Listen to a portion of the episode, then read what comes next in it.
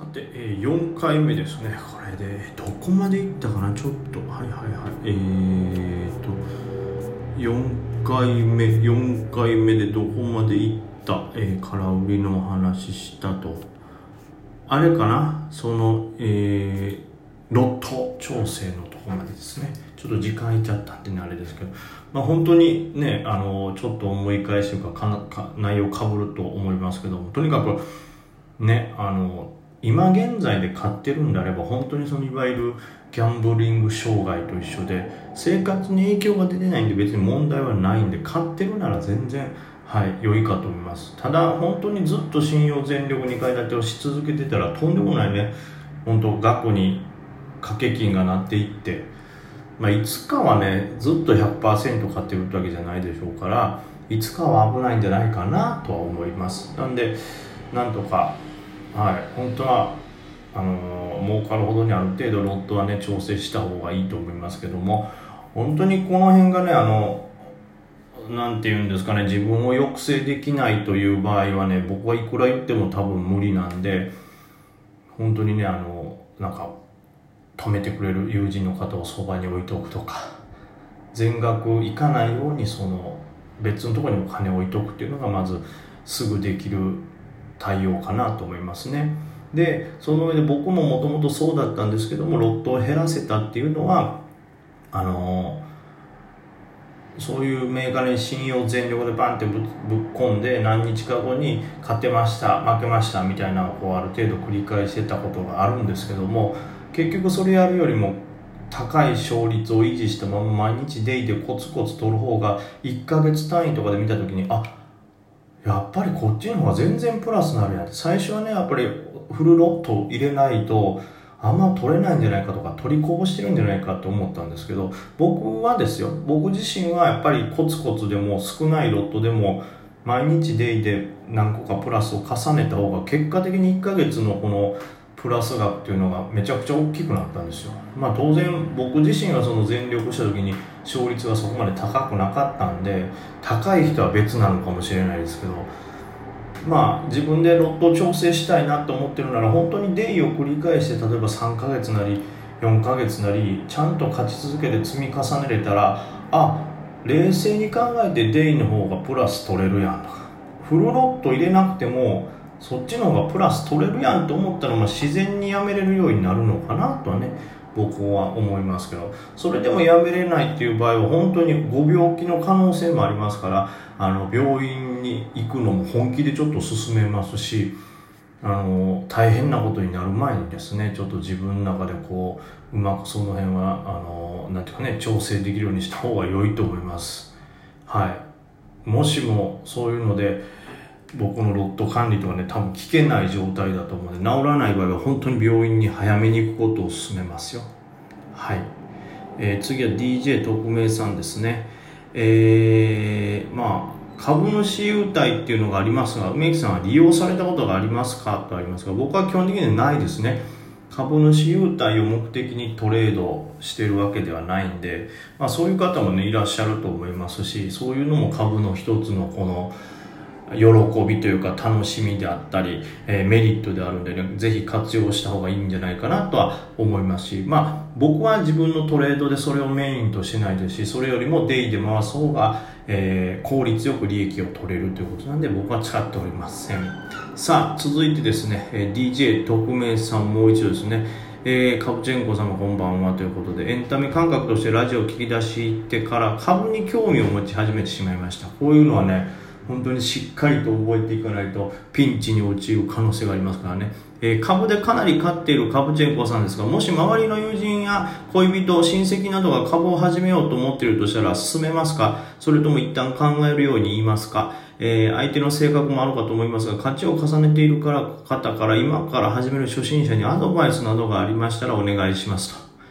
えー、あとこのラジオのハートボタンやネギボタンを押すことでカブチェンコさんに還元される率が変わったりするのでしょうか、えー、毎回どのボタンを押すか、押す回数で意味があるかなど悩んでし悩んでしまうので教えていただけると幸いですと。えー、ま、あまずこのラジオのボタンに関しては多分どれを押しても変わりないですし、めちゃくちゃこう押しまくってもこう、別に還元率は変わらないと思いますけど、まあなんか、人から見たらこいつなんかいっぱいボタン押されてるからいい放送なんじゃないの？みたいな漠然としたなんか良さっぽいようが感じ取れるっぽく見えるっていうことだと思いますけどね。僕もなんか一回ね運営の方と聞きましたけどそんな意味のないボタンの方がこう逆に押されるんですよみたいな、まあ、だから押したからって言ってな何っていうわけじゃないんですがみたいな。まあ本当に聞いててへえと思ったらボタン連打みたいなもうその程度のものだと思ってもらってあんまり悩まずにということですね。でまあそれより大事なことですね、えー、もし、えー、自分の友達恋人親戚などが株を始めようと思ってたら進めますかと。まあ僕自身はまあ進める側だと思います。その自分自身がやっぱりうまくいってえー、かなり良い経験でもありますし良い思いをしてるのでやるのはいいと思うよとは言います。ただそのやるにあたってどういうことを目的にして始めるのか。でどういうふうなトレードをイメージしてるのかどんなことが必要なのかと思ってるのかとかっていうのを聞くと思います。始めるのはいいと思うけど今どういう考えでやってるって。でそれに対してやっぱ株は簡単そうになんか儲かりそうやしとか言うんであれば、まあ、一旦考えるようにというか実際株っていうのはこういう要素があるから思ってるようにはならなかったりとか相当努力がいるよっていうことは伝えると思います。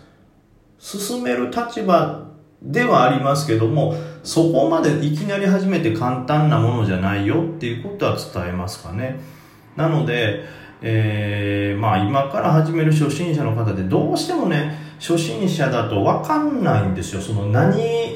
いわゆる例えばね僕らがなんか例えばライブとかテレビ番組とか呼ばれるとするじゃないですか。である程度何回も出てたらおそらくこういう流れになるだろうからこういうところにこういうことを考えてこういうことが起こったらこういうふうに対応しようみたいなこうシミュレーションの精度が上がってるんですけどやっぱり最初の頃ってね台本渡されて「はいどうぞ」って言われてもどんな風に実際動くのかとか自分が想定してないこう流れとかね想定してない失敗とかがやっぱ起こるわけなんですよ。でその想定できる範囲自体がやっぱり初心者の頃ってものすごく少ないんであのまず僕の自分の頃を思い出しても最初って全然想定よりもとんでもなく難しかったですし今考えたらよくあの程度の知識で始めたなっていうぐらいもう何の知識もないような状態ですよ。それこそもう本当に株を始めてみようみたいな本に書いてあることがある程度半分ぐらい分かったか分かってないかぐらいのことでやってますからそれで超絶負けましたからやっぱりその最初に初心者の方始めるってなった時にまあ、言えることはまずそのしっかりとね本当は個人個人で言うんであればその人がどういうことを考えてるのかっていうのを聞いてやっぱり間違ってるならそれを伝えるんですけどもまあそれぞれ個人の考えなんで、そこは細かくわからないとしてざっくりと言うんであればまず最初はあの多分思ってるより簡単じゃないよっていうことを難しいよっていうことは伝えます。努力は絶対しなあかんよ結構っていうことは伝えます。でその上でもし始めるんであればいきなりかけてしまうといわゆるね資金が減ら減っちゃうこともありますからまずはあのまあこれってねどれぐらいリアルにバーチャシミュレーションできるかっていったらものすごいこれも経験によってねざっくりになっちゃうんですけどとにかく最初はまず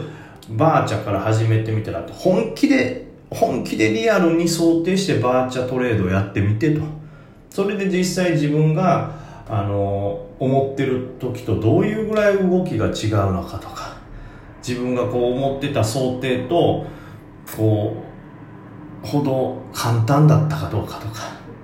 そういうのを確認する時間っていうのが絶対必要ですから今考えたら僕もね最初そんな無用にねお金を払う必要がなかった。あの頃は僕はもう多分ギャンブル的な考えでね一番最初株をやってたと思うんでそういうのは非常にもったいないですからあの簡単ではないよっていうことと最初はもう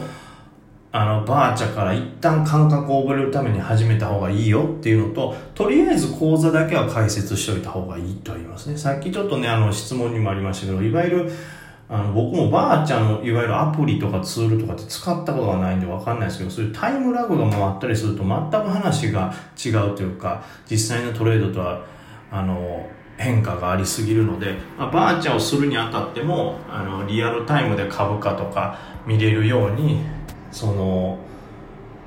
講座は解説しろっていうことは言うでしょうね。あとは、まあ、実際株がどういう考えでどういうのが盛り上がってるそしてどういうふうな考えで買われてるかっていうリアルを知るためにもあの本だけじゃなくて本当にツイッターとかのリアルタイムで分かる SNS っていうのは確認した方がいいよっていうことね。それとともに SNS の情報は鵜呑みにするなよっていうのを同時にね教えますかねまあだから教えることは結構いっぱいあるんですよもうだからもう本当ギュッと絞ったらもう簡単じゃないから努力する覚悟はあるかっていうことと、まずはバーチャから一回始めろよっていうこと。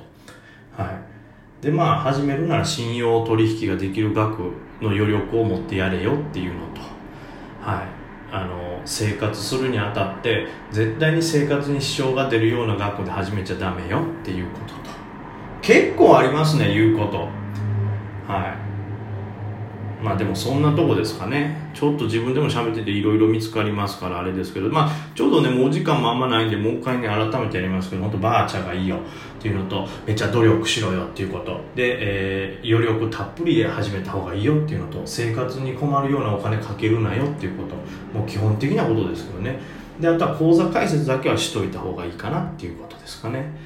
まあ他にもいっぱいありますけど、本当始める前にいろんな見といた方がいいですから、あと本だけを信じちゃダメですしだからといってこのあの SNS だけを信じてもダメですし情報サイトであったりあの、まあ、当然 SNS の SNS の文言であったりとかをとにかく見ながら、うん、そのどれが正しい情報でどれが間違った情報なのかっていうのをこう自分の中でふるい落としができるようにっていうのもねしないかん。結構やること多いんですよ。まあ、というわけで、努力する覚悟をあるかっていうことが大事でしょうね。はい。では次回行きましょう。